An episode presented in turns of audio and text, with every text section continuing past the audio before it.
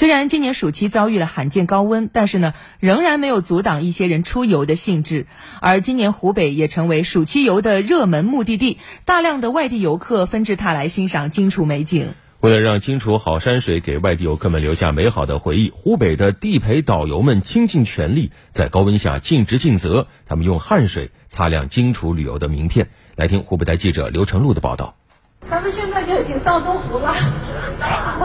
下午四点，烈日丝毫没有减弱。中青旅湖北公司导游殷璇带着来自陕西的一个旅游团游览东湖。从旅游大巴上下来，殷璇顾不上自己防晒。不断的询问大家是否有防暑需求。导游，你这里还有口罩没？有。嗯，给是那个谁？哎，好，谢谢。不是，还要吗？还要一个。要要。这么多兜啊包的都都要都要用的呀，这个口罩呀，然后带来一点那个风油精呐，啊，要带点水呀，麦克风啊，东西蛮多的。作为武汉的旅游名片，黄鹤楼和东湖是外地游客来汉打卡必到的景点。四十度的高温挡不住游客的热情，一大早，英璇就带大家登上了黄鹤楼。一级一级楼梯爬上去，殷璇汗流浃背，游客们却兴奋不已。为了让游客避开高温，旅行社大多都会调整行程路线。殷璇，是吧？你把那个最热的时间段安排在室内。你看我们这个行程就是把那个辛亥革命纪念馆是放在了十一点钟。然后把湖北省博物馆是放在了中餐之后。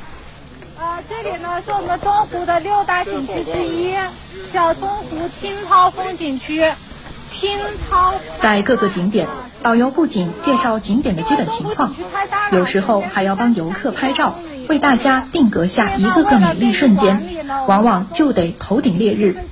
走一圈下来，殷璇早已汗流浃背，而贴身穿着的速干衣这时就派上了用场。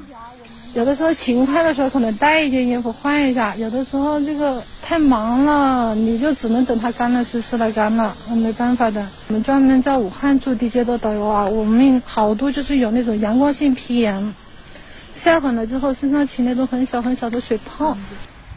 这样的高温天气，带团一天，英璇大约要走一万八千多步，流汗更是无数。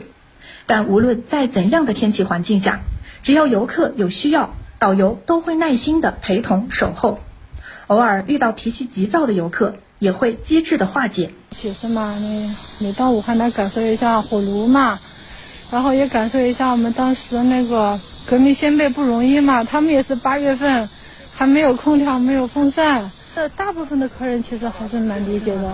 对，武汉的火炉也是名声在外嘛。夏顶日，冬迎风，这是导游工作的常态。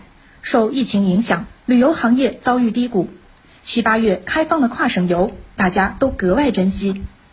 忙碌的旅游旺季即将过去，导游们虽然晒黑了不少，但前行的脚步坚定。每一位旅游人的辛苦付出，都让灵秀湖北的名片愈发闪亮。